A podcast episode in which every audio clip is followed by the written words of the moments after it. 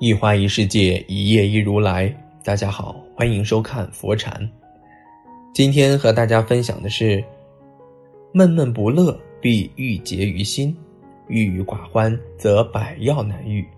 一，世上所有的病都是垃圾性格种下的毒。世上所有的病都是垃圾性格种下的毒。你知道性格对人的影响有多大吗？BBC 有一部高分纪录片，揭开了性格的真相。和很多人一样，纪录片中的主持人迈克尔·莫斯利长期被失眠问题所困扰。为了解决这个问题，他来到波士顿实验室寻求罗斯教授的帮助。罗斯教授给他戴上了一个可以测量情绪的手环。几天测试下来，手环发出的数据显示，他的身体和大脑始终处于高度紧张之中。最后，罗斯教授得出结论：这种长期的焦虑和紧张的状态，正是困扰他二十多年的失眠问题的元凶。我们常认为喜怒哀都是人之常情，所以即便产生焦虑紧张的情绪，也不会放在心上。但其实，身体就像一个大型记录仪，每一次异常的情绪波动都会被记录下来，最终这些记忆都会以疾病的形式表现出来。正如老话所言，世上所有的病都是垃圾性格种下的毒。与罗斯教授的结果相契合的，还有一项为期四十年的社会实验。一九七五年，一位科学家为了研究性格与寿命的关系，招募了一千多名五十岁以上的老人。他通过调查问卷的方式，将老人们划分为积极性格型和消极性格型。而后对他们进行跟踪调查。几十年后，调查显示，那些消极性格型的老人大多病患缠身，早早逝去；而那些积极性格型的老人，平均寿命则要比前者多七年半。很显然，一个人的寿命和他的性格息息相关。好的性格是延年益寿的良药，而坏的性格是偷走寿命的毒药。有句话说得好，每一种疾病都是一种表达。当我们压抑一些东西，不允许它在心理和灵性层面表达时，它会通过身体而表达，这就是身体的疾病。闷闷不乐，必郁结于心；郁郁寡欢，则百药难愈。所以别生气了，身体真的不会跟你开玩笑。二，生活所有的苦都是垃圾性格埋下的祸。我认识一对双胞胎兄弟，两人虽容貌相似，但婚姻之路却截然不同。大明婚姻美满，和妻子恩爱有加，而小明一路走来情路坎坷，未到四十已离异三次。何以至此？我讲一件事你就明白了。当年大明和妻子刚刚恋爱的时候，准备去迪士尼游玩，为了热闹一点，就叫上了刚结婚的小明。进园当天早上。两个女生化妆慢了些，到的时候队伍早已排到几十米开外。小明顿时暴走，责怪自己妻子拖他。进园之后，每玩一个项目，排队时都要责备妻子一遍。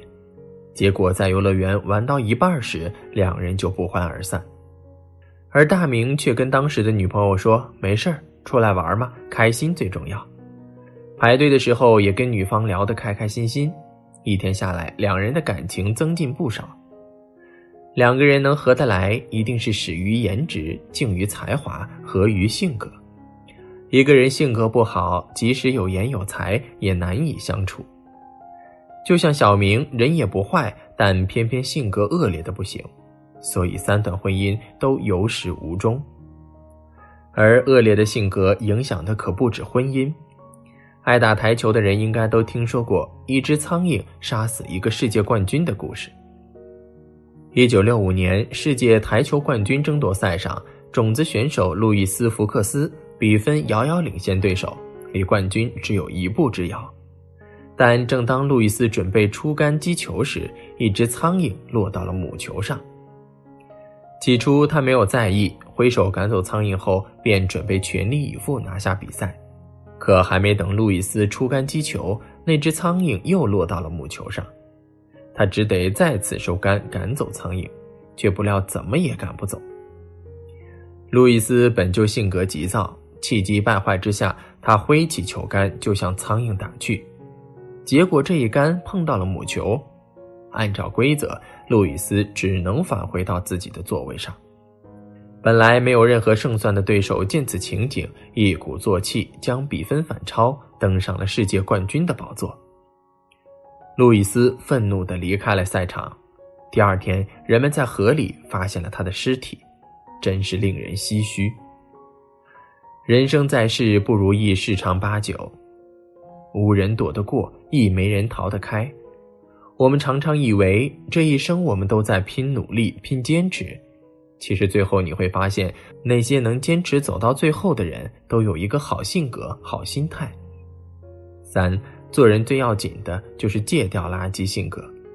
我们常说江山易改，本性难移，殊不知性格是可以通过刻意练习进行重塑的。以下这三个重塑性格的小方法，送给容易被坏情绪绑架的你：一、聚焦笑脸法。聚焦笑脸法，简单来说就是找笑脸，即训练自己在各种表情中尽可能快的找到微笑表情。比如在人脸表情图谱中快速圈出笑脸，在川流不息的人群中迅速找出微笑着的人。在纪录片《性格的真相》中，主持人迈克尔坚持用这种方法训练七周后，就由消极型性格变成了积极型性格。连他本人也深觉自己比以前快乐了，所以如果你也想有所改变，不妨试试聚焦笑脸法。它不仅可以提高你对积极信息的关注度，而且能从思维层次重塑你的性格。二，让情绪流动起来。情绪是性格之表，性格是情绪之质。只有好的情绪，才能养出好的性格。知乎上有个问题。管理情绪的最高境界是什么？有个高赞回答是让情绪流动起来。几千年前，中医就有言：“不通则痛，通则不痛。流水不腐，户枢不蠹。”好的情绪离不开流动，让情绪流动起来，就是要学会释放情绪。